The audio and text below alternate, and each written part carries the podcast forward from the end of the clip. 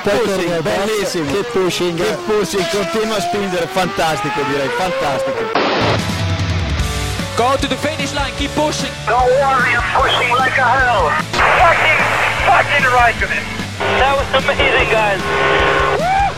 Yes, yes, yes. I'm much quicker than Jimmy. Give me the full power then. Avanti, Fer, avanti! All the time you have to leave a place. Okay, Felipe, Valtteri's faster than you. Do not hold him up. Hey guys, this is ridiculous. Buenas noches, estamos en el capítulo 223 de Keep Pushing, el que hemos titulado como Red Bull suma la cuarta victoria consecutiva en el Gran Premio de Estiria 2021. Que no Gran Premio de Austria, que Informativo. será... Sí, totalmente informativo. Pim pam, ya con Para esto ha sido un placer. Buenas noches. eh, ¡Hasta luego! Nos vamos. Hasta el siguiente capítulo, que será en Austria, un capítulo algo similar. Bueno, y tenemos por aquí ya a los habituales, los habituales del barco. Vamos a decir hoy los habituales del barco, porque hoy eh, no ha podido venir Directo Jacobo. desde el barco estamos grabando este capítulo. No puede venir Jacobo, ni tampoco Samu, el chaval ese brasileño, no sé si le recordáis, que ha venido alguna vez, vino a algún capítulo anteriormente. Y bueno, tenemos ya por aquí a, Me quiere- a David quiere Iván. sonar, pero... y también Diego por aquí. Hola a todos. Eh, nada, la carrera de Estiria, yo diría que para mí ha sido la más aburrida del, del campeonato, de lo que llamamos de campeonato. Casi competiría con, tal vez con Mónaco. mm, No sé si con. Bueno, España a mí me gustó, la verdad, España, porque tuvo al menos esa, esa lucha estratégica. Eh, no sé, ¿cómo, ¿qué os pareció, Iván? ¿Qué te pareció esta carrera? Aburridísimo, como comentas. Eh, al menos Pérez y, y Botas tuvieron ahí un poquito de sumas y sumas. Bueno, ni siquiera, ¿no? Tuvieron, por lo menos, estuvieron cerca, ¿no? En la meta y poco más. Eh, no, no tuvo mucha, no tuvo mucha historia. Hamilton yo creo que nunca estuvo cerca de, de pelearle a Verstappen. Sí, yo creo que fue, eh, leí el comentario el, domingo, yo creo que el Gran Premio de, Estiria fue todo lo que podíamos esperar del Gran Premio de Francia. Sería un poco el, mayor el resumen perfecto del, Gran Premio. Sin mucha novedad, sin grandes luchas y tuvimos el... Bueno, luego comentaremos algún incidente puntual como la coronada de Russell o, bueno, o Botas en todo su esplendor, pero vamos. Esperemos que, esta, que este fin de semana, no sé, llueva o algo. David, ¿qué, cómo, ¿qué te pareció esta carrera? Aburrida, eh, insufrible. Pens- eh, Pensaba que te habías dormido directamente.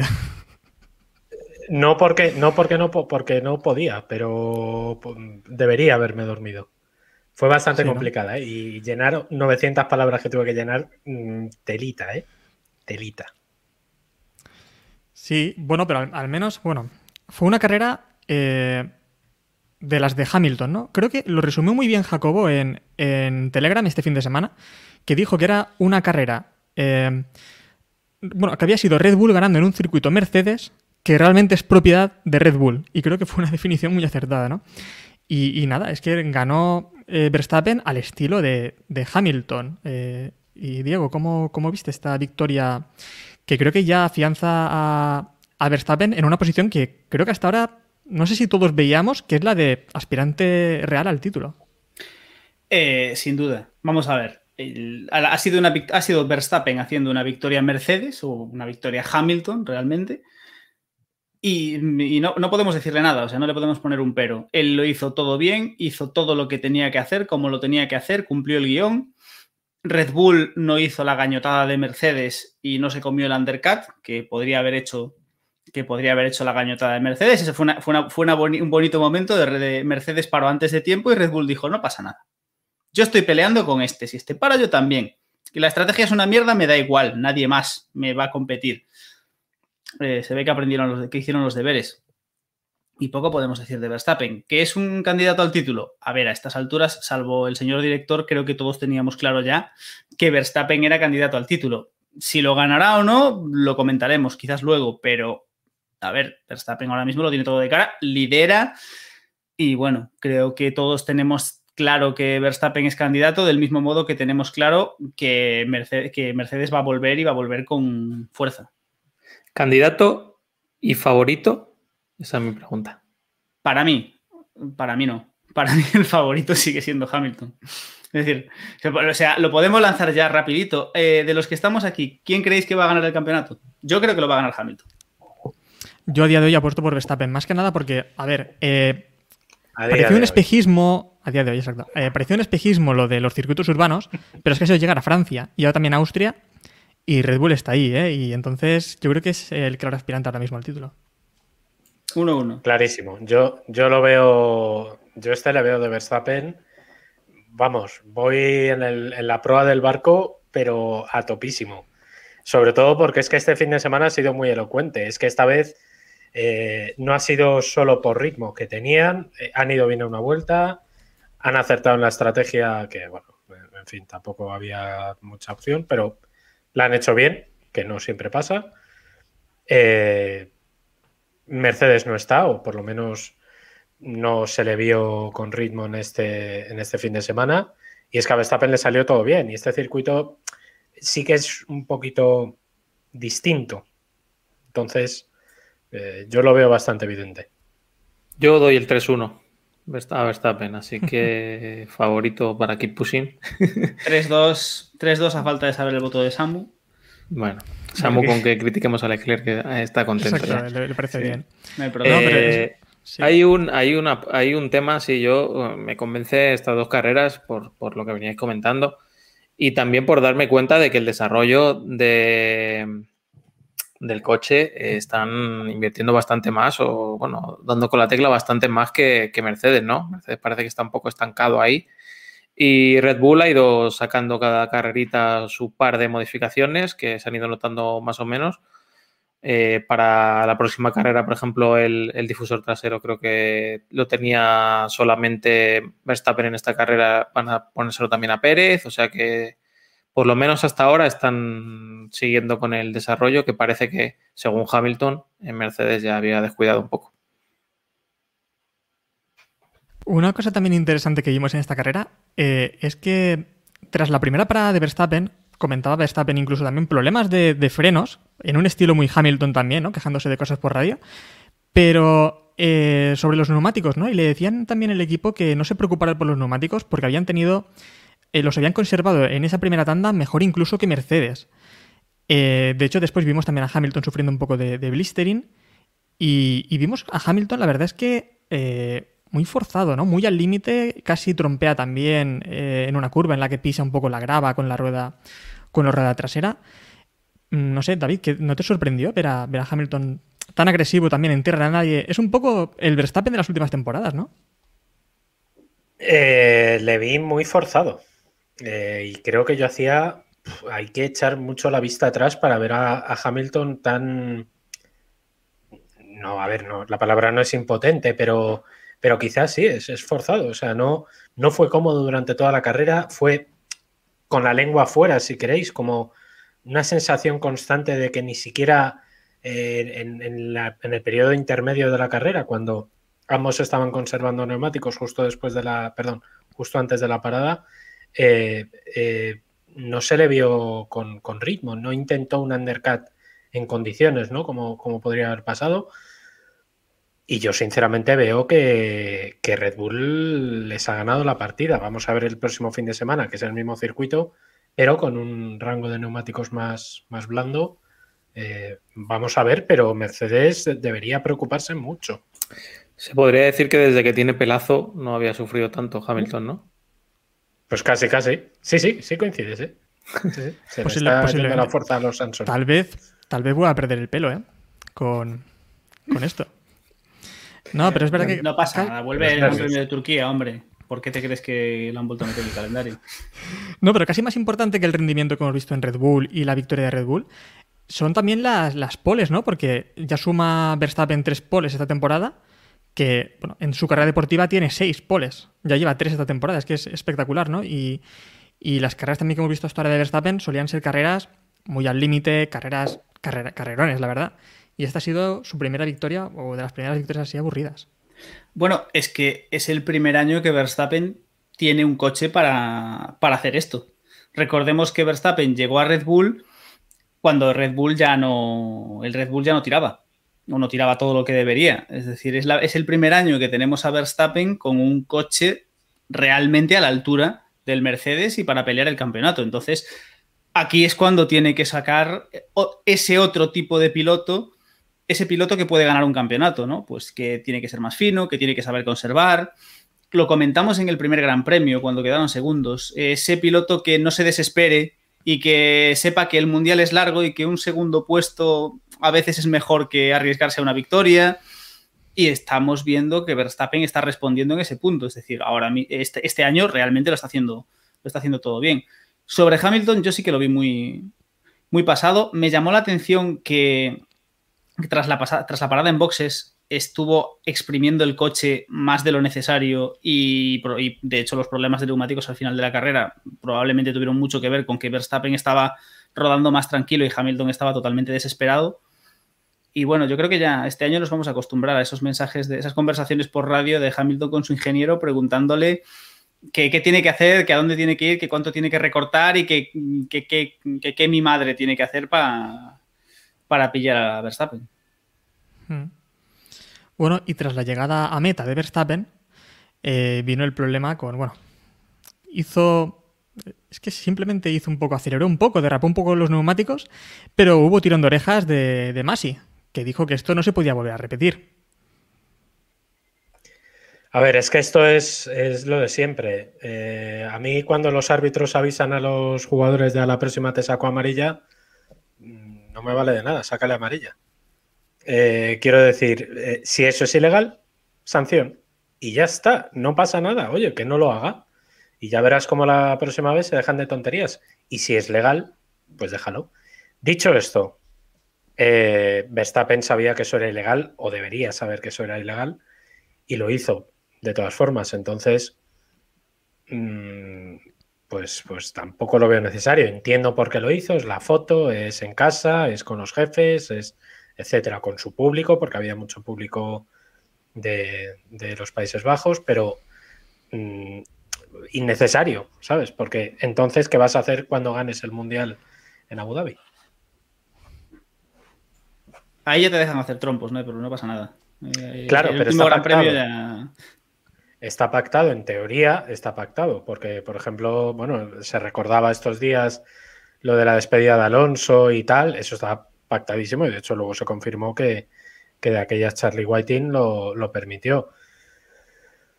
Mm, no sé. Bueno, es que fue, una derrapalita de nada. ¿eh? ¿no? Pero es que... Sí, a ver, fue una... No fue tampoco un Sí, trompo, pero... Fue... Que sí, que sí, ah. pero hubo contacto en el área. ¿Entiendes lo que te digo? O sea, si lo quieres pitar, lo pitas. A ver, la, de, a, ver la, que lió botas en boxes fue peor. O sea, vamos a ver, la marca que dejó, y podemos comentarlo, Valtteri Botas, eh, piloto, no, vamos a, no sabemos si es el primero, pero al menos el primero que yo recuerdo, que casi hace un trompo y casi se lleva puesto a la mitad de los neumáticos saliendo de, saliendo de boxes. O sea, para quien no haya visto las imágenes, básicamente Botas salió, se le fue el coche, no trompeó de milagro y se quedó cruzado en la calle de boxes, lo cual le acarreó una sanción para la carrera. Mm. ¿Después de la presión? ¿qué piensas, ¿Qué piensas de... ¿Es sancionable? ¿Lo crees que es sancionable esto? Eh, acogiéndose a la normativa. Eh, es que creo que la normativa no, no especifica nada, ¿no? Pero siempre está eh, aquello del comportamiento antideportivo peligroso y demás. A Roberto Meri le metieron dos, dos sanciones, o sea, dos sanciones, dos carreras de sanciones en World Series hace unos años por algo parecido. Sí es cierto que en aquel momento se premió el, bueno, se premió, se castigó el incidente porque la Tifi se lo llevó por delante. Yo en este caso tampoco le veo mucho drama, ¿no? Eh, al final también los pilotos tienen que ser conscientes de que, de que está eh, celebrando la victoria, ¿no? Se ha visto muchísimo. No creo que haya mucha diferencia entre ir a 0 por hora e ir a 30 por hora, que es lo que han hecho otros. Y simplemente, a lo mejor se puede reservar aquello de el ganador es el único que puede hacer estas cosas y el resto tienen que seguir por el carril, por la trazada normal.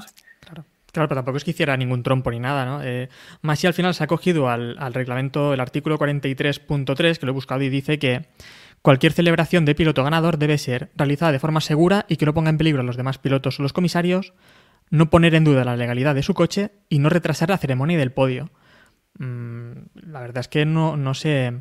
No creo. La norma está mal escrita, como están escritas. Al final es que no puedes hacer nada. Eh, Es que, a ver, si le querían haber sancionado, le podían haber sancionado. Eh, según la norma. Eso es así. ¿Que no le sancionaron? Pues bien está.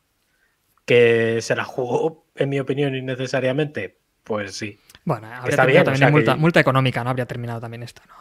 Pues multa económica, pero entiéndeme, ¿sabes? Que luego nos echamos las manos a la cabeza si de repente la liga.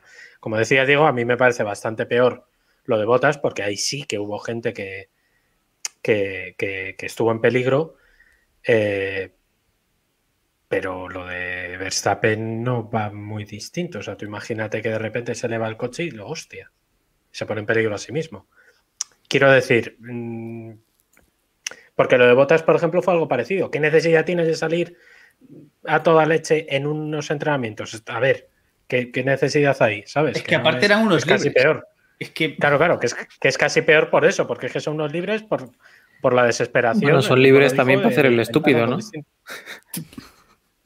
Sí, sí, Sí, sí, sí, pero pero ¿qué Después de, un, O sea, después de un golpe a 300 y pico por hora que te explote el neumático, pues a lo mejor sí, ¿no? has pasado por situaciones más peligrosas, Verstappen, ¿no? Este año. No, pero Sí, bueno, nos lo de Botas al final un, un incidente muy, muy tonto el de Botas, ¿no? Porque mm, es que no tiene ningún sentido y no sé Nos por qué comenta desaceleraron y- Jero en el chat que si estaba probando cosas, sí, él dijo que, que estaba probando a salir en segunda para, para ver si eso les, les mejoraba el- la salida o el tiempo que perdían en el pit stop. Es que No de hecho es algo que yo creo que los que hemos sido un poco macarras con el coche lo hemos hecho alguna vez en los semáforos, o sea, salir, intentar salir en segunda y salir un poquito más fuerte. Eh, Esto es así. Lo que pasa es que, claro, evidentemente nosotros los... Bueno, sí, yo soy un poquito macarra con el coche, ¿vale? ¿Qué pasa? Esto es así. Pero eh, yo creo que es, insisto, innecesario. Si quieres hacer ese tipo de pruebas, pues está muy bien, pero hazlas con, cuando vas a estar seguro de que no lo vas a armar, muchacho. Que, casi te llevas a los de McLaren delante, que el susto que se pegaron fue tremendo. Digo, ¿eh? Tampoco, tampoco entiendo mucho eso de salir en segunda cuando la primera es tan larga, pero no sé, cosas de, cosas de Botas. Bueno, sí, cosas de botas. Bueno, y por otra parte, eh, tenemos también al segundo piloto de Red Bull, que estaba haciendo una buena carrera. Tampoco es que Bottas le hiciera mala, eh, que tuvo también una buena carrera, pero al final la diferencia entre ambos pilotos prácticamente fue esa parada en boxes que, Pérez eh, bueno, la, hizo, Red Bull en un 4,8 segundos, mientras que Bottas la adelantó, tenía neumáticos medios como Verstappen y como Hamilton, tuvo que adelantarla pues cerca de unas 10 o 15 vueltas, pero vio claro que podía adelantar a, Pérez y, entraron en boxes hicieron una parada muy buena a Mercedes de 2,6. ¿Qué os pareció esta lucha entre eh, Iván, entre Pérez y Bottas? Bien Mercedes, ¿no? Por, por una vez, ¿no? Como ha comentado Diego antes, eh, después de alguna mm, zarpazo ahí que ha pegado, pues eh, en esta carrera sí que sí que acertaron bastante, bastante bien, vieron la oportunidad y bueno, adelantaron la parada y luego supieron con- contemporizar un poco. Yo creo que Botas, aunque le recomendaba, le recortaba mucho tiempo eh, Pérez al final, estaba simplemente pensando en, en, bueno, en el tiempo que tenía que administrar y en no, en no, liarse, no liarse mucho. Sí, a ver, si les, les tirábamos de las orejas la semana pasada, pues esta vez hay que decir que sí, que lo hicieron bien. Red Bull lo perdió en la. lo perdió en boxes y bueno. Puntitos para el Mundial de Mercedes. Al final.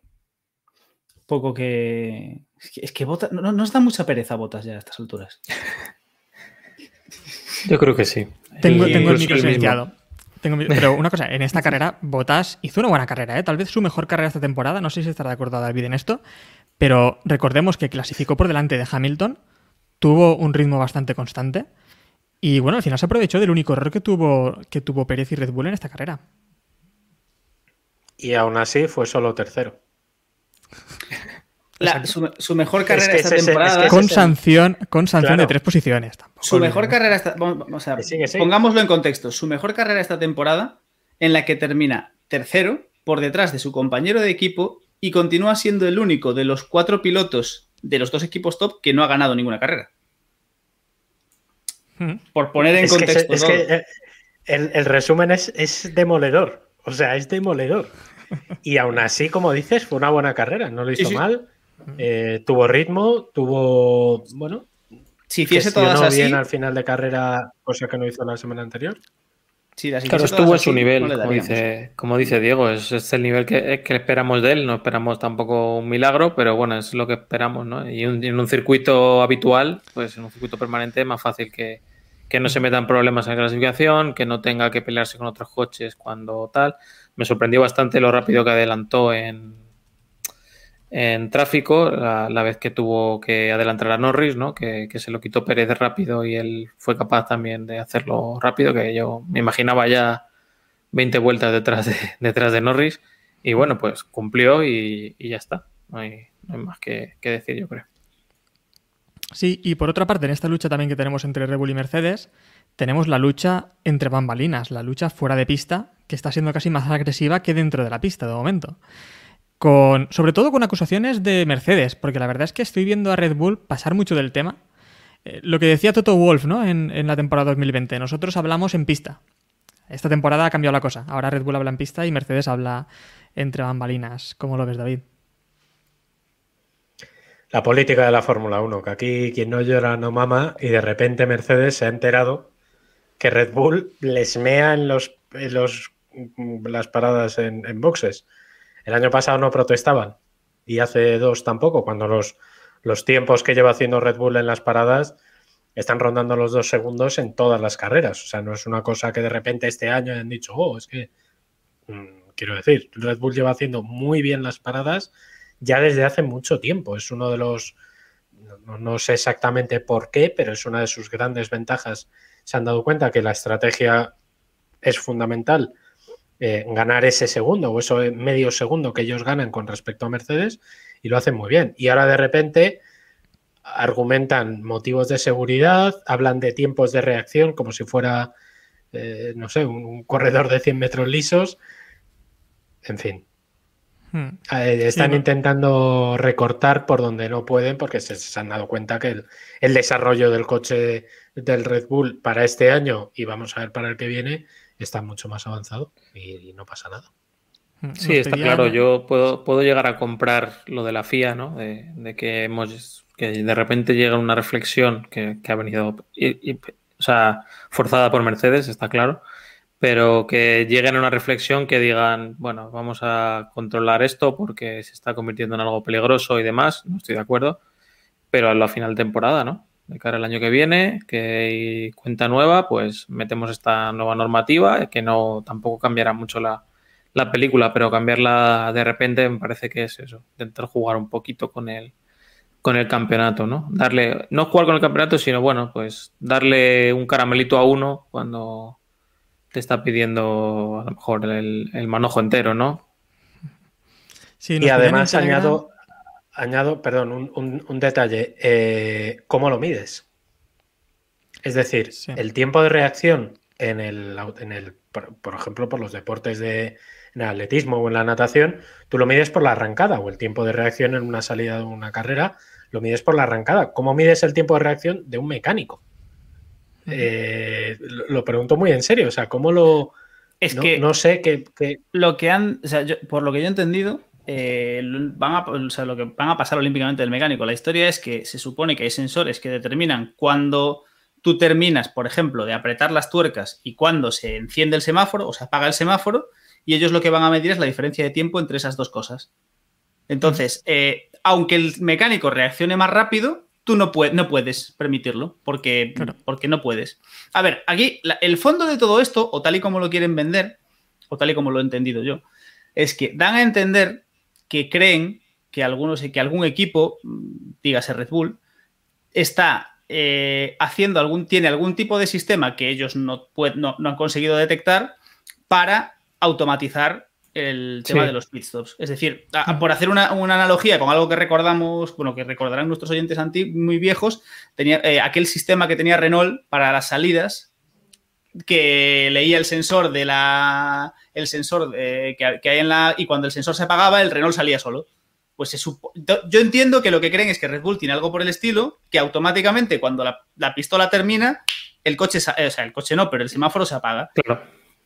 Y como no han sido capaces de encontrar eso, han dicho, pues a tomar por el culo, esto tiene que tardar tanto y me la suda que lo hagáis más rápido. Sí, van a, van a, van a tener O sea, los tiempos que han marcado son un- una décima y media desde que el coche para hasta que el mecánico puede sacar la rueda y dos, y dos décimas desde que están las cuatro ruedas metidas hasta que el coche pueda arrancar. Ahora mismo Red Bull lo que hace es lo que dice Diego. En cuanto detecta el sensor que están las cuatro ruedas metidas, se pone el semáforo en verde para el piloto para que salga. Entonces el piloto no está pendiente de las cuatro ruedas, ni de, o sea, sale, es totalmente automático. Claro, y lo que se ha dicho es que si la reacción eh, del mecánico es más rápida de esos eh, 0,15 segundos, cuando apriete el botón, el botón no funcionará. Si hay menos de 0,15 entre el sensor y el, y el mecánico apretando el botón. No funcionaría y tendría que volver a apretar el botón. No sé si ahí puedes dar al botón ti, ti, ti, ti rápido o hay un margen de... Al a final ruleta, que- como en el futbolín. Exacto, A ver, ruleta. a- vamos a ver, esto, esto, es, esto es de primero de programación. Imagino, no, pero tú claro, imagino pulsas, que hay un tiempo queda- de... Sí. Eso se queda en cola y en cuanto pasen los 15 segundos Claro. entra. O sea, no, no te déjate de botones ni qué coño. Es que. Y bueno, al final lo que se supone es que se puede ralentizar la parada en boxes unos, unas tres décimas en los equipos más rápidos. Mm, al final lo que vamos a ver es que todos los equipos van a hacer las paradas en boxes más o menos muy similares, al menos los más rápidos. Es que el error, vamos a ver, el error no lo van a, no lo van a eliminar Claro. porque es imposible eliminarlo. Es que no puedes eliminar el error humano. O sea, quiero decir, vamos a seguir viendo eh, coches saliendo con la rueda mal puesta. Se tarden dos segundos o se tarden cinco. Porque es que es inevitable, es que no vas a poder evitarlo. Es que no es. eh, evidentemente, cuanto más tiempo tarden, menos posibilidad de error va a haber, pero. Haas, ¿vosotros creéis que no la va a volver a liar? Haas la va a liar, coño, claro que la va a liar. O, o- o- vamos, digo Haas porque son propios de ellos. Las pero, tuercas de pero Mercedes. digo Alpine, O sea- digo Ferrari, digo, es verdad, digo Mercedes. O sea, todos los equipos la van a liar, primero porque la construcción de las propias tuercas son distintas. Entonces, eh, siempre va a haber algún problema de estos. Esa es una Sí, de las defensas una que hacía, que hacía Horner. Una de las defensas que hacía Horner era esa Claro. precisamente, que Red Bull no está cometiendo un error de este tipo. Claro. Si dijeras, pues es que sale la mitad de la mitad de pit stop, que la lían, pues, pues bueno, pues podrías justificar Sí, sí. Un, un tema de seguridad, pero no es el caso. Claro, al final es la motivación o la motivación de esta sanción, de esta sanción, bueno, perdón, de este, de este cambio de reglamento es lo que no se entiende porque no han habido problemas. Pero aparte de, de este tema, estamos viendo más cosas, ¿no? Estamos viendo cómo eh, Mercedes ha acusado también ahora al motor Mercedes, que Hamilton dice que, ese motor corre mucho y de hecho Mercedes introdujo un cambio en el motor en la anterior carrera en Francia y parece que les ha ido bien. En principio el cambio, o, bueno, es así, debe ser cambio por fiabilidad. Pero claro, si la fiabilidad mejora, también puede mejorar el rendimiento o puedes exprimir más ese motor. Por lo que se está viendo, el cambio no sé cómo ha sido, pero les está yendo bastante bien. Sí, es un tema de vibraciones, si no me equivoco, que, han conseguido que, el coche, o sea, que el motor tenga menos vibraciones, entonces eso mejora el coche en general, ¿no? No es un tema puramente de fiabilidad de romperse o no romperse. Bueno, eh, es que el reglamento es así y, se lo han permitido y ya está. Pues, sí que al final lo, es lo que estamos viendo, ¿no? Pues a uno le permiten una cosa y a otro otra y intentar jugar para mantener un poco el equilibrio, que no, yo creo que ninguno tenemos tampoco la, la idea exacta del reglamento y podemos llegar a pontificar lo que está bien y lo que está mal. Pero No, a ver, yo creo que nos podemos quedar con el espíritu. Lo que sí hemos vivido, y esto es un llueve sobre mojado, pero lo que sí hemos vivido históricamente es a la FIA y a la Fórmula 1 poniéndole zancadillas al equipo dominante. Lo vimos con Red Bull, lo vimos con Ferrari en la época de Schumacher, y etcétera, etcétera, etcétera. Lo normal es que cuando un equipo domina, se le pongan zancadillas para que se acabe la cosa. Salvo con Mercedes, que ha estado dominando más de lo natural, porque es cierto que, bueno, tú puedes jugar, darles un par de años porque te interesa dar un poco de... pero se, ha pasado, se han pasado de rosca. Y al primer año que les meten un poquito de mano y se pasan de vueltas, porque yo supongo que creían que esto iba a apretar, a chucharlos un poco, pero bueno, de repente se han visto que Red Bull está subiéndosele las barbas y están metiéndole manos a Red Bull, a Red Bull que lleva siete años sin ganar el Mundial, que no, a mí es lo que más me llama la atención. A mí que la FIA, que la FIA meta mano para que, o FOM, para que, para que aquí gane quien ellos quieran, no me sorprende. Eso lo ha hecho toda la vida. Pero que, es, pero es, pero que estén metiendo mano a estas alturas para beneficiar a Mercedes, hostia, es que A mí me extraña Sobre todo bastante- por lo que dice, por lo que dice Iván, que es que eh, tenemos un cambio normativo el año que viene. Eh, a mí me parece genial que cambie la norma, que se intenten hacer una normativa un poquito que dé oportunidades a todos, etcétera, más justo. Yo eso te lo compro. Pero hazlo el año que viene, que, que lo tienes a huevo, es que, es que hacerlo en Hungría, en la novena carrera o en la décima, pues No, pero además las, las críticas de Mercedes, ¿no? Intentando ensuciar este campeonato de, de Red Bull, ya lo doy por hecho. Eh, por ejemplo, también con los neumáticos. En la anterior carrera también acusaban, bueno, en, en Baku acusaban a, a Red Bull junto con Pirelli de, de llevar unas presiones menores en los neumáticos y de ahí el problema que tuvo, que tuvo Verstappen, al igual que también Stroll con, con el Aston Martin. Sí, ha llegado el punto de no poder enumerar, si nos ponemos ahora, no poder enumerar las quejas de Mercedes contra Red Bull, Mm, o sea, de no acordarnos, no nos de los dedos de la mano. Y me parece bastante lamentable, ¿no? Porque realmente tampoco es que ninguna sea. Los alerones han cambiado la, la normativa y no ha habido muchos cambios. Eh, esperemos y ojalá el cambio de los neumáticos, que creo que es el más crítico de todos, que entrará en Silverstone, tampoco creo que sea muy definitivo. Así que realmente están un poco, ¿no? Poniendo ahí piedras en el camino, ¿no? Tirando la piedra y jodiendo la mano, ¿no? Y, no logrando tampoco su objetivo, ¿no? Lo que decís vosotros, está enmerdando y, y poco más. Y para terminar ya con este tema, eh, a ver si os lo creéis. Que cada uno me diga también lo que, lo que piensa. Ha dicho ya Toto Wolf que el Mercedes ya no van a evolucionar más, que van a parar la evolución. Mientras que ah, desde, desde Red Bull hemos visto cómo decían, eh, creo que ha sido Helmut Marco, decía que no van a hacer como, no quieren cometer el error de MMV parando la evolución como hicieron en 2008, en el que pudieron ganar el título. Eso también es otro tema que yo creo que no hubiesen ganado el título tampoco en 2008 eh, con Kubica, pero bueno, lo ha dicho también eh, Helmut Marco. ¿Creéis que Mercedes ha detenido su rendimiento ya, su evolución y que Red Bull va a seguir? ¿Cómo veis esta cosa? No, David, te voy a decir no, que no, no. Y, no, y, y es que no, porque James Allison ha dicho que tienen previsto hacer evoluciones. Mm. Es la demostración fehaciente de que eh, las declaraciones de Toto Wolff van por un lado y la realidad técnica va por otra. James Allison sabemos que, en fin, no es que sea el alma de la fiesta ni que suele dar muchas declaraciones, pero no suele mentir. Eso es así. Y entonces, si ellos mismos dicen, oye, si si metemos unas evoluciones porque sí creemos que podemos todavía pelearle el campeonato a Red Bull, yo me fío más de James Allison que no de Toto Wolf, que sinceramente es bastante trilero, que ya lo hemos visto bastantes veces. Mm. Bueno, y vamos ahora ya con el piloto, uno de los pilotos destacados de este primer tercio del Mundial, eh, Diego. ¿Qué, qué me puedes decir de la carrera de, de Norris? Que sé también que te, que te está gustando mucho cómo lo está haciendo Norris esta temporada. eh, Yo creo, diría eso, ¿no? Que ha sido el, el mejor piloto, al menos el que más rendimiento está sacando del monoplaza o destacando de, de- de la parrilla, vamos. Yo creo que Norris es el típico caso que hace mucho tiempo que no vivimos porque llevamos una temporada bastante larga de, de un equipo concreto dominando sobre el resto, ¿no? Pero si recordáis en las épocas antiguas, antiguas, en las que teníamos siempre ese juego de dos equipos, primer, segundo equipo peleando, siempre tenías ese quinto piloto que era el de, es que si estos dos no estuviesen, ganaría, ¿no? El, el- el primero del resto. Y Norris se ha colocado muy cómodamente, o, o no tan cómodamente, pero está muy, muy, bien, muy bien asentado en esa posición de primero del resto. Y creo que todos tenemos claro que en el momento en el que alguno de los de arriba falle, Norris va a estar ahí. Y este, este fin de semana no han tenido la mejor clasificación, han tenido sus problemas, pero eh, la verdad es que el piloto británico, el piloto británico joven que está eh, rindiendo realmente bien y carrera tras carrera es que, es que, oye, con sus más y sus menos es que le, poco, poco, poco problema le podemos, de- le podemos poner. O sea, que le den un coche un poquito mejor porque realmente por el momento no... Poco, Bueno, poco está en el sitio, ¿no? Está en el sitio para el año que viene sí. buen coche, se supone.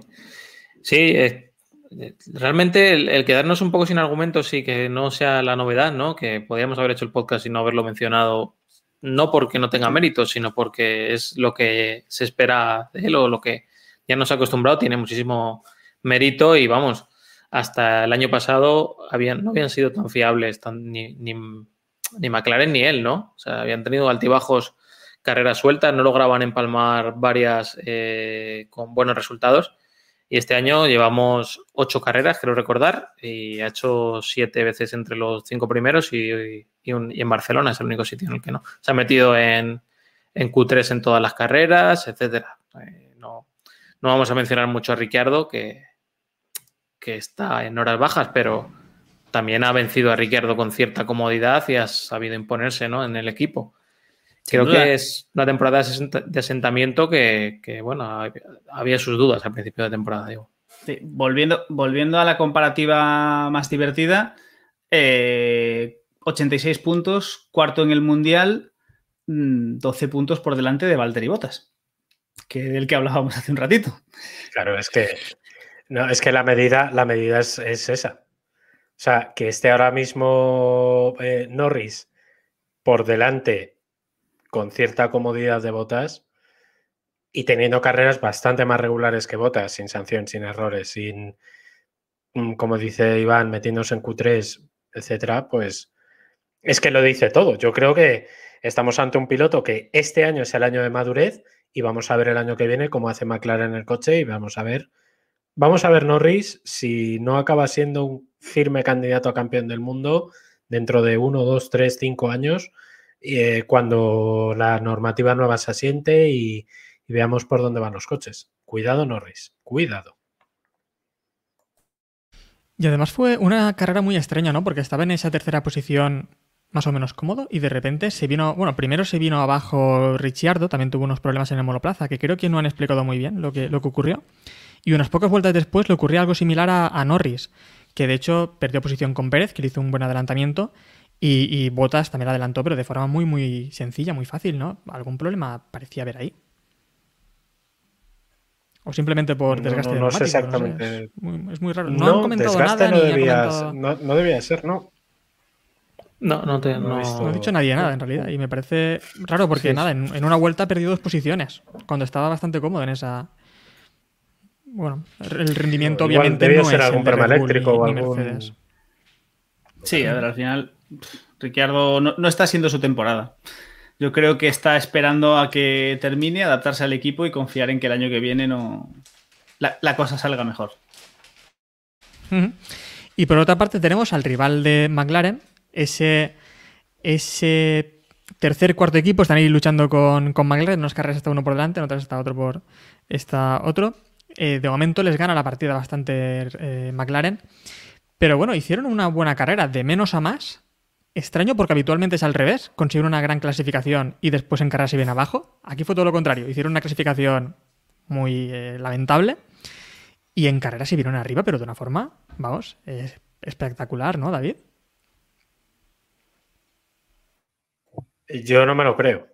O sea, yo cuando vi que Ferrari estaba acertando en la estrategia dije, no, no puede ser, no puede ser, la van a liar porque claro, evidentemente no, podíamos prever que pasara lo que realmente pasó. Y la verdad es que fue una, fue una estrategia eh, brillante. Yo cuando vi que estiraban la parada de, de Sainz, sobre todo, porque fue el que más, más me fijé, Leclerc luego, bueno, pero eh, yo cuando vi la parada de Sainz, eh, dije, espera que igual aciertan, porque además hay que decir que hay, esperaron justo a hacerle la parada cuando Hamilton estaba doblándoles. Por tanto, esto va estorbando a los pilotos que, tenía por detrás. Eh, o sea, increíblemente, creo que es la mejor carrera estratégica que ha hecho Ferrari en, no sé, desde aquella de cuando aquella mítica de Iñaki Rueda que fue hace ya dos años, ¿no? Aquella que ganó que ganó Vettel. O sea, muy bien, sinceramente muy bien. Ya fallarán las 10 siguientes carreras, porque esto es así, pero oye. Sí, han estado muy, muy inteligentes. Han hecho un poco, podríamos decir, la de, la de Aston Martin, ¿no? En las últimas carreras que, intentaban alargar un poquito. Pues sí. Y encontrar el, hueco en el tráfico. Es verdad que, con las diferencias que hay entre los dos primeros equipos y el resto, vimos un carrusel de una procesión de coches, ¿no? Eh, prácticamente los 10 siguientes a los a los Mercedes y los Red Bull iban pegados totalmente, así que supieron, no sé, aguantar un poquito ahí las gomas y luego optimizar, alargar un poquito la parada y lo, hicieron bastante bien. Este circuito muy corto, también el tráfico y demás es, es importante y más con el ritmo que llevaban Verstappen y, y Hamilton que estaban enseguida doblando. Pero bueno, Mm. vamos a hablar de Leclerc, ¿no? Que es a lo que, a lo que veníamos. Yo Sí, creo que exacto. La primera vuelta es para, vamos, para que se lleve una sanción a la siguiente carrera fácilmente. Al menos una investigación, ¿no? Porque es que Incomprensiblemente nada. Es que ni siquiera se investigó, fue una cosa muy curiosa. Ya no solo, solo eso, este, este trozo del programa está patrocinado por, por Samu, ya lo sabéis. Eh, pero además también se rozó con Raikkonen y no sé si llegó también a tocar a, a la rueda de Alonso cuando eh, al final también de la carrera. Vamos, estuvo un poco, bueno, estuvo habitualmente, ¿no? Como es Leclerc, un poco agresivo, pero sobre todo en esa primera, en la salida, porque es que se cargó la carrera de Gasly, que podía haber obtenido un gran resultado. Que me jodió la fantasy, todo se ha dicho. También. Eh, porque es lo importante aquí, que me jodió la fantasy. Eh, sí, no, Leclerc que está un poquito pasado de vueltas. Yo tengo la sensación, a ver, sabemos que Leclerc es un poco así, tiene sus momentos que se pasa de frenada. Eh, Literalmente. no- no no- literalmente, y figuradamente. Y, y no, y no va todo lo bien que, que debe. Mm, Yo no sé cuánto de esto será presión de ver que Sainz eh, lo está haciendo muy bien, porque realmente creo que Sainz lo está haciendo muy bien, está siendo muy consistente, está... Sobre todo que Sainz está siendo todo lo consistente que no está siendo Leclerc. Es decir, al Leclerc, final... ya era, Leclerc ya era así también con Vettel y no le metía presión, ¿eh? Sí, pero Vettel, sí, pero es que Leclerc, o sea, la, última temporada de Vettel y Leclerc, Vettel estaba que, que, pon- que ponías a correr a Roscoe y, le, lo hacía mejor. O sea, vamos a ver, la última temporada de Vettel Ferrari casi mejor la olvidamos, ¿vale? Pero, pero eh, Sainz lo está haciendo bien. Y Sainz está haciendo muy bien todo lo que Leclerc. Es decir, los resultados estaban hasta ahora acompañando más a Leclerc, pero las sensaciones y, el y lo que se ve de fondo de Sainz dejaba mejores sensaciones. Entonces, no sé, no sé si, eh, si, si la presión le puede estar ganando un poco o simplemente es que Leclerc y bueno, el globo, la burbuja de Leclerc. ¿no? que. Leclerc quiere, quiere marcar un poco la. dejar su sello, ¿no? En cada carrera, ¿no? Eh, ganar en cada, en cada vuelta su. dejar el, el adelantamiento, marcar. eh, bueno, dejar su, su impronta en, en- en otros coches. Y claro, eh, Y después en Mónaco acaba Sainz- como acaba siempre. Claro, eh, Sainz está centrado en, en, bueno, en demostrar que es un piloto para Ferrari para ocho años, por así decirlo, ¿no? Que, que, bueno, que, se, que a lo mejor esta carrera sale mal, a lo mejor la cagamos en la estrategia, a lo mejor yo me salgo, pero aquí estamos para un trabajo a largo plazo. Y Leclerc tiene la, la- esa sobreconducción que le viene bien en ciertos momentos, pero que hay que medirla. Si Leclerc va a canalizar eso en- como ha hecho Verstappen, ¿no? Y va a ser capaz de, de- de saber guardárselo para el momento que debe, pues, pues no lo sé, esa es la gran duda. Apuntaba eh, Ron De- Uy, joder, iba a decir es, eh, Ron Dennis. Eh, Ross Brown en la columna esta de los lunes, en el. Bueno, iba a decir la hoja parroquial que envía los lunes en la página web de, de F1, porque es la hoja parroquial. Eh, decía que Leclerc le recuerda en algunas cosas a Schumacher, aparte de porque políticamente tiene que decirlo, porque eh, es verdad que Schumacher al principio también como que tenía mucha prisa por demostrar, y es muy en la línea de lo que decía Iván, tenía mucha prisa en demostrar que ibas a acabar siendo el líder y que luego todo ese potencial lo acabó demostrando en los años de gloria de- de Ferrari, ¿no? Porque recordemos también que Schumacher estuvo cinco años hasta que pudo ganar con peso en el, el Mundial, el de 2001, y estuvo, tuvo sus años complicados, ¿no? Y los, Bueno. y los últimos también, ¿eh? Los de Mercedes Sí, también bueno, fueron similares. También tenía Eso- bula papal en sus es. primeros años, ¿no? Para tocarse con otros coches y no Eh, ser sancionado y demás. ¿no? Exacto, o sea, Por eso a lo mejor lo Eh, decía. ahí, ahí, ahí, ahí es por donde voy, ahí es por donde voy. O sea, quiero decir, a Leclerc a lo mejor se le está sobreprotegiendo. No sé todavía muy bien por qué, porque Leclerc, vale, es un buen piloto, vale, es el piloto de futuro de, de Ferrari, pero lo del otro día era para encalomarle, eh, vamos, como muy poco para investigarlo, como muy Sí. poquísimo. Tenemos claro, de es que, que no lo miraran. tenemos claro que si esto lo hace Ma- eh, Mazepin, no corre el siguiente Gran Premio. Claro, Claro, es que esa es la el historia. problema, es que no- el problema no es que en la salida parece que se permite. En la salida parece que se permite todo. A no ser que hagas como Grosjean, aquella que montó en Spa, parece que más o menos se permite lo que, lo que quieras. No, pero es verdad, es verdad que Michael Massey eh, es bastante permisivo en, en cuestiones como estas, que cuando tú haces abandonar a un piloto, para mí eso es sanción, y se pongan como se pongan. Eh, ¿Primera vuelta o la vigésimo novena? Si tú haces abandonar a otro piloto, sanción. Y no hay más. Porque es que Gasly tiene que abandonar. No es que Gasly pierda tiempo y se vaya al fondo, es que Gasly abandona. O sea, no, no estamos hablando de. Porque yo puedo entender que digas, bueno, en un momento dado, cuando no hay. eh, em, cuando el golpe es, digamos, un- una acción menor, que vale, que acaba perjudicado, pero sigue en carrera, tiene oportunidad para mejorar, perfecto, pero a Gasly le fastidias la carrera. Le fastidias la oportunidad de puntuar y, y le dejas fuera. Sí, a la tifia Entonces, Giovinazzi no- no tiene también les afectó el tema. Efe- efectivamente, o sea, es que, mm, en fin, o sea, eso lo tienen que empezar a, a castigar. Primero porque, sobre todo, si ellos se dan cuenta, todos los pilotos, ¿eh? si se dan cuenta que, que en la primera vuelta pueden salir un poquito más alegres, digamos, eh, un día no será Leclerc contra Gasly, que son dos pilotos limpios. Un día será Mazepin contra El mundo. pues contra Schumacher. Contra su Sí, o noda. sea, será Ma- Ma- Mazepin, Mazepin Contra Tsunoda. Sunoda o Sunoda contra Alonso o, o- ¿entendéis? O sea, pilotos que sí son agresivos y que tienen menos manos y que tienen menos control sobre lo que pasa a su alrededor y sobre sus esfínteres, iba a decir, eh, eh, es que la pueden liar, de verdad. Y ahí sí que estaríamos hablando de cosas serias. O un día, o un día será eh, Leclerc, pero será con Hamilton o con Verstappen. Y y entonces, tendremos. hablaremos de cosas Ahí es cuando sí que hablará más. Y claro, pero el problema está en Ah, que ahí será, ahí será la de, pero si se lo hiciste al otro y al anterior y al anterior, y no pasó nada. Y de repente, es que, es que no puede ser. Bueno, vamos a ir pasando de tema que si no, Jacobo después nos tira de las orejas. Ya verás.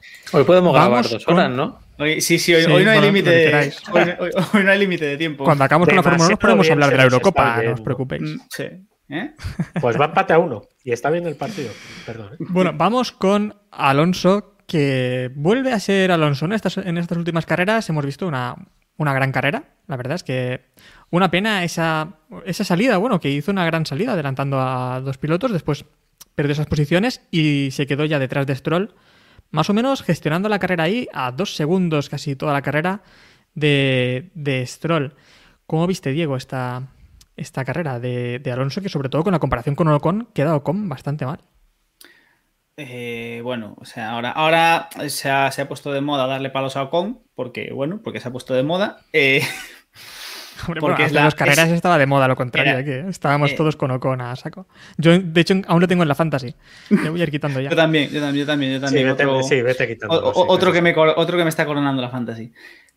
Alonso es que es, es que es, es que es Alonso. O sea, es decir, sabíamos que tenía, lo hemos dicho, de él y de todos los pilotos que han cambiado de equipo y demás, tienen un periodo de adaptación, ese periodo ha pasado, le han, han mejorado la, la dirección, que era uno de los grandes problemas o de las cosas de las que él se estaba quejando. Y coño, ahí hay manos, ¿sabes? Ahí hay manos, ahí hay piloto y, y está y lo metes en medio de la parrilla con según qué pilotos un poco blanditos y Alonso tiene el culo pelado y sabe, sabe cómo se juega esto. Entonces, oye, yo creo que ya lo, lo tenemos claro, está en su posición natural. Lo hablábamos de Vettel hace unos grandes pre- hace un par de programas.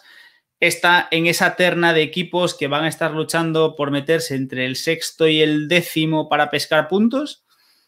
Y por ahí se, y por ahí se quedará. Es decir, tampoco es un resultado, un noveno puesto, un resultado natural para el Alpine, ¿ne? Perdón. Y, y vamos, me chapó, gran, una gran carrera y básicamente a coger ritmo para el año que viene. Eh, yo, yo quiero comentar el momento camión, porque fue un momento camión que nos dejó el Alpine, cuando eh, creo que fue, pues no sé, 10 vueltas antes de las paradas, una cosa así, eh, empezó a estorbar a todos, pero a todos es de su posición para atrás, iban en trenecito porque no podían adelantarle, empezando pues George Russell, ahora hablamos de George Russell y le damos la correspondiente hostia. Eh, eh, que me, hizo gracia. El, ahora le damos una hostia a Russell. Dejadme, se la doy yo.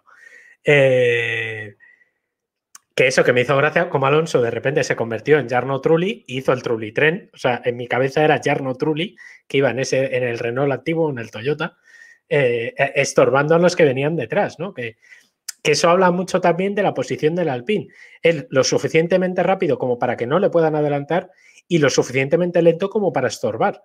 Y eso mola muchísimo. O sea, es ese momento camión justo que, que es divertido, ¿no? Que, que, permite por lo menos este tipo de, de, cosas. Y que además esa jugada luego, como hablábamos antes, jugó a favor de la estrategia de Ferrari, que es una cosa un poco loca. Creo que vas a decir, eso, eso habla mucho de la edad que tenemos. Hablar así de Trulli con esa naturalidad, pero, pero bueno. Yo ya estoy a las puertas de vacunarme, o sea que ya te digo. Eh, bueno, nos comentaba también Jero por el, por el chat de, de, Twitch que la dirección y la suspensión delantera del Alpine, eh, las fotos enseñan que no llevan la misma configuración delantera Alonso y Ocon. Misma configuración, eso también eh, lo deja muy bien, lo, ha especificado muy bien ahí Jero, porque realmente no hay, eh, no hay dirección asistida nueva, en realidad, en el monoplaza, pero sí que han cambiado la configuración. No sé si Ocon también se pasará a esta, que de, de momento Alonso le ha ido muy bien, porque está obteniendo resultados al menos lo esperable, ¿no? De Alonso, que esté por encima de, de, pilotos, bueno, de equipos que al final se podría pensar que son más lentos. El Aston Martin también fue, están a la par con ellos, ¿no? Seguramente. Sí, si hay un gran premio, o sea, si hay una oportunidad de estas históricas para los ingenieros de comparar setups, va a ser estos dos grandes premios en el mismo circuito con, con la misma configuración al menos del circuito, no de, no de los neumáticos, pero bueno, esto va a ser un sueño para, para los ingenieros para poder comparar los datos. Así que Pero a lo bueno, mejor vamos, se beneficia. Vamos con un tema que me ha dejado aquí un poco David. No sé, no sé qué pasa, que quería dar una hostia a, a Russell, no sé bien, no sé muy bien por qué. Porque el pobrizo es, está haciendo una, un carrera. ¿eh? Sí, y otra carrera que no puntúa. O sea, hombre, ya, pero lo que, no, no, por, no por cuestiones suyas, ¿no? No, fue... periodista no, no, es, es más periodista. A ver, el titular, ¿veis? Os habéis comido el titular. Si es que es que ya, ya os tengo enganchado. El clickbait. Eh, eh, total, absolutamente.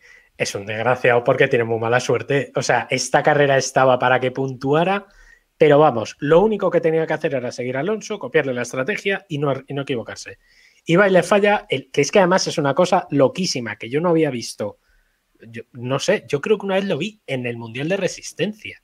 En alguna carrera de estas de 6 8 horas que se quedan sin presión hidráulica y entonces tienen que meterle eh, enchufarle la, la bombona para, para, meterle presión al, al Le pasó a Leclerc hace dos o tres años en Spa. Ah, mira, pues no me acordaba. Mira, sí, pues, sí. Verdad. Yo porque he estado ya investigando, pero que cuál la... haciendo la, el máster. Pero ¿cuál es la probabilidad de que pase esto, Iván? Por favor, no me pues, jodas. O sea, que es la carrera con mejor ritmo de Williams en años, pues ese es la, esa es la probabilidad de que pase. Pues ese es el, es que es, Pero es eso, que ¿qué te pareció? ¿Qué te pareció, Iván? Fíjate cómo ha sido el titular de David, que de normal cuando toca hablar de Williams preguntamos siempre a Iván. Y ahora le ha quitado, le ha quitado incluso el protagonismo sobre Williams. ¿Qué te pareció el rendimiento de Williams? Porque la verdad es que fue Bastante espectacular, bien. ¿no? Eh, yo creo que están dando con la con, con la tecla, no sé si evolucionando o bueno, ciertas evoluciones están teniendo, ¿no? Pero, pero están logrando dar con, con el ritmo. En, ya en Paul Ricard estuvieron bien, en esta carrera también. Incluso la Tiffy, a pesar de lo de la primera vuelta, luego el ritmo que tuvo fue, fue decente. Y yo creo que estaban en, en posiciones de podios por mérito. O sea, no, no, no heredado ni nada así. O de, sea, de, puntos, ¿no? Que creo Eso. que has dicho de podio. Ah, bueno. Estaría bien la ya cosa, ¿eh? sería.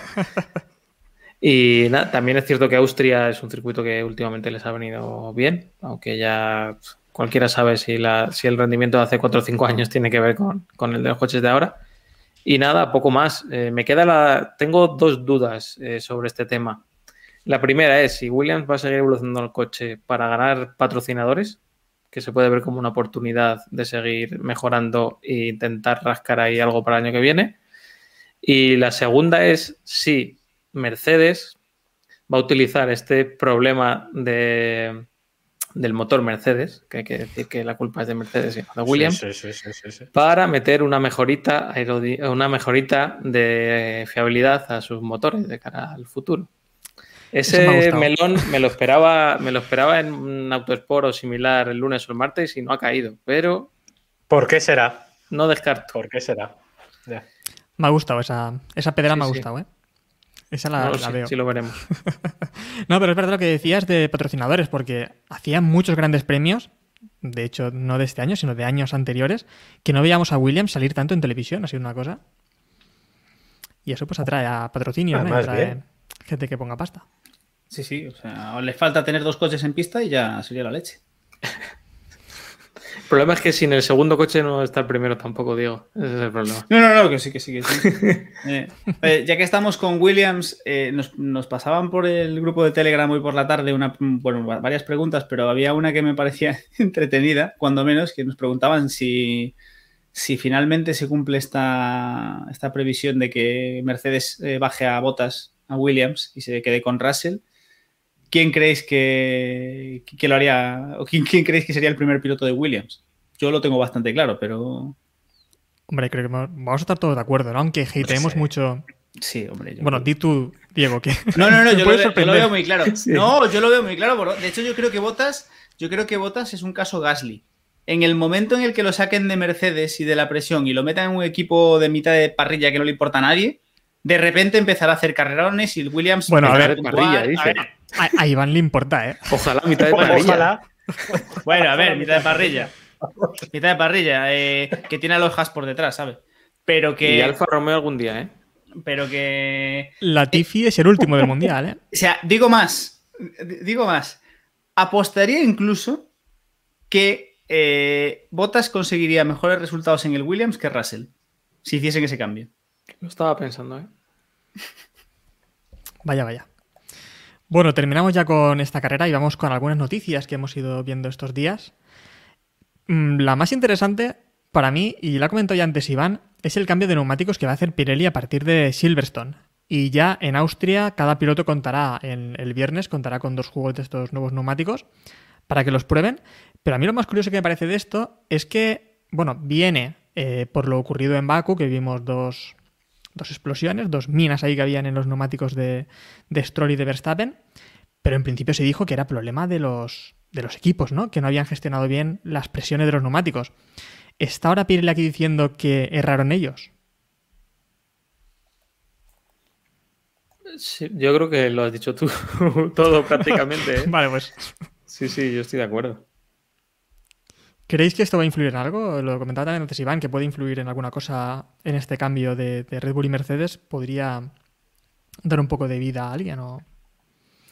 Yo es que desde el desconocimiento, o sea, los neumáticos son el elemento más importante de, de los coches, ¿no? No, Bueno, vamos a ver, que a, a grandes rasgos, pero sí que son un elemento muy diferenciador, ¿no? Entonces, no me atrevo a decir si, si va a tener mucha mucha afectación al campeonato. He visto, hemos visto campeonatos que se han decidido por, por cambi- cambios de este tipo, o donde te mido la presión ahora o te la mido después, Eh, pero no me atrevo a, pronosticar. No sé, David, ¿tú qué, ves?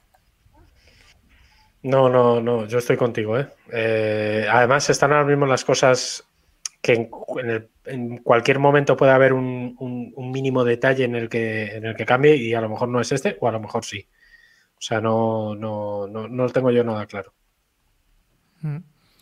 Bueno, y vamos con un tema de calendarios. Hemos cambiado el calendario de este año. eh, Singapur es baja y Turquía será la carrera. Vemos en el en Twitch ya vemos a David mirándose el pelo por alguna cosa que no, que no comprendemos. Pero bueno, ¿qué os parece este cambio de Singapur a, a Turquía? Al final son dos circuitos. A mí me gusta también Singapur, aunque sea urbano, tiene cierto encanto.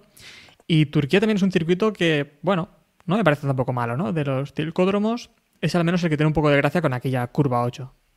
Sí, teníamos claro que Turquía eh, era como Hulkenberg el año pasado, ¿no? Era el suplente de oro, iba a caer, iba a salir en cuanto cayera alguno. No sabemos cuál iba a caer, pero, pero está claro. A mí Turquía creo que tiene mucha fama, ¿no? Pero tampoco me parece una, una maravilla, Diego. Yo creo que Bastante en la línea. Yo creo que es un circuito que em, teniendo en cuenta la cantidad de grandes premios que teníamos para este año, yo me, me duele haber acertado cuando dije que iban a rellenar el calendario con lo que fuese, porque vamos, podrían haber, o sea, podrían haber aprovechado los que se están cayendo para dejar el calendario en 18, 19 citas y tan contentos, porque vamos, rellenar, rellenar a piñón con Turquía mm, me deja bastante frío, pero bueno. Eh, la parte buena, vamos a tener chistes para rato. Sí, y por otra parte tenemos el cambio de Rusia, que cambiamos Sochi por San Petersburgo, que bueno, yo creo que este cambio al final para bien va a ser, porque peor que Sochi no se puede, no puede haber nada. Sí, el, A mí me el da circuito- miedo porque le gusta a Germán Tilke. Pero dicen que está bien. Hombre, lo ha hecho él, ¿no? Claro. Bueno, hay que ya, decir que a, difer- que diferencia del- de lo que normalmente estamos viendo, es un circuito que ya está hecho y, y probado, ¿no? Podéis ir a YouTube o al canal que consideréis oportuno y mirar a ver cómo, cómo es la pista. A mí me Pero- resulta como muy enlazada, ¿no? Muchas enlazadas como para dar Mm. mucha... ¿Le van a meter Teatro. mano o le, van a, o le van a dejar así? Pues... No lo sé. Porque, No, porque, cualquier principio va cir- tal cual, ¿eh? porque cualquier circuito medianamente decente se lo dejas a Tilde un, a Tilke un fin de semana y te lo desgracia. O sea, tampoco. Y te lo jode. Sí, sí. Es que. Sí, viendo, si, si revisáis los vídeos, es interesante porque aparte tenemos escapatorias con hierba, tenemos puzolanas, tenemos. Es un circuito de verdad, ¿no? No el... ¿Qué pasa? Es interesante. No, no me quedó muy claro en los vídeos cuán estrecho es el circuito. Me dio la sensación de que sí que era un poquito estrecho para, para estos coches. Pero el problema de esto es si lo dejan así, puede estar bien. Si empiezan a asfaltar todas las escapatorias, llega Til que mete dos chicanes y hace una recta de dos kilómetros, pues a lo mejor, a lo mejor ya pierde la gracia, ¿sabes? Sí, esperemos que, bueno, como es para el 23, pues que sea por temas contractuales con Soki, ¿no? Y no sea porque van a meterle mano. O sea, ya tenemos, o sea, conocemos el circuito de haber visto dos vídeos y ya pensamos que lo que vaya a hacer Tilke sobre él va, va a empeorarlo. Lo, lo- la. Hombre, pero, Sí, sí. pero es que eso no, no nos cabe la menor duda. Es decir, vamos a ver. O sea, Tilke es capaz de coger el peor circuito del calendario y empeorarlo más. Si se lo, pro- si se lo propone. O sea, no... Por cierto, hablando de, hablando de circuitos, eh, perdón, eh, que esto no estaba previsto, eh, el Valencia Street Circuit, de- me refiero hablando de circuitos lamentables, el Valencia Street Circuit ha sido noticia, creo recordar que en el diario.es, porque se está llenando de vagabundos. O sea, se está convirtiendo en una zona chabolista. Te lo digo, Héctor, por si quieres bajar a brujulear, que a lo mejor tenéis Bueno. ahí unas Barranquillas 2 y un Es que- callejeros está ahí. O sea, Y lo que Antes molaría- era- callejeros, ahí Bueno, antes era el exterior del circuito. Cuando ya estaba en la Fórmula 1, el exterior del circuito había algunas zonas que eran también curiosas. Ahora parece que se han introducido también dentro del circuito, entonces ya es más curioso, ¿no? Sí, sí, Pero sí, bueno. sí, que no, no, que están, de- o sea, hay fotos, he visto fotos Ahora esta sí, tarde que visto. están Sí, sí. en, en- A lo en mejor- trazadas, o sea, A lo mejor son antiguos pilotos que se han Eso, arruinado. eh, eso iba a decir, sería precioso entrar por allí y encontrarte a según qué pilotos. Qué sé. a- Claro. Claro. Alguno de estos. a Charles Peak. Ah, Claro, a D'Ambrosio, alguno de estos que no. Sí, que te Pietro Lobos. no acuerdas. Nos pregunta Pietro Lobos, Nazaret. Sí, la zona de Nazaret, eh, donde había también hay una recta que hicieron, ya, ya era una zona también un poco eh, curiosa, pero bueno, ahora también dentro del circuito hay chabolas y todo. Está, está, es grandísimo aquello. Eh, y bueno, vamos ya cerrando también por hoy y vamos con eh, la Fantasy, que no sé cómo os ha ido la Fantasy. Bueno, ya sé que a Iván le va Bueno, genial, bueno, a mí me va un poco peor. Deja de Vamos a ver esa Iván. clasificación. Fuera. Te vamos a 30, las top 30 de España, ¿eh? Ojo, ¿eh? Fuera. Top 30 de España. ¿En serio? ¿Sí? ¿Tú eres de Sí. España? Ujú. Pues tenemos a Iván con 1667 puntos. Con- Le con- sigue Vázquez con demasiados. 777. Sí. El caballero lo tenemos por ahí. Y vamos a ver dónde está el equipo de, de los oyentes. Creo que sigue detrás de nosotros, ¿verdad? Sí, es probable. Mira, Pietro, no sé. Pietro Bolos para el 25. Keep Pushing, eh, nosotros vamos el 27 y los oyentes un poco más para atrás. Mira, por ahí también está Vidal Pascual. Yo estoy detrás ya pisando los talones a, a Jacobo. Pero vamos, que ha sido, está esto competido, ¿no? Eh, ¿Qué nos dices, Iván? ¿Cómo va la cosa? Nada. No he cambiado ¿A quién hay absolutamente que poner, nada Iván? de esta carrera a la de la anterior a esta y no voy a cambiar nada de la próxima porque no, no tengo ni la más remota idea, la verdad.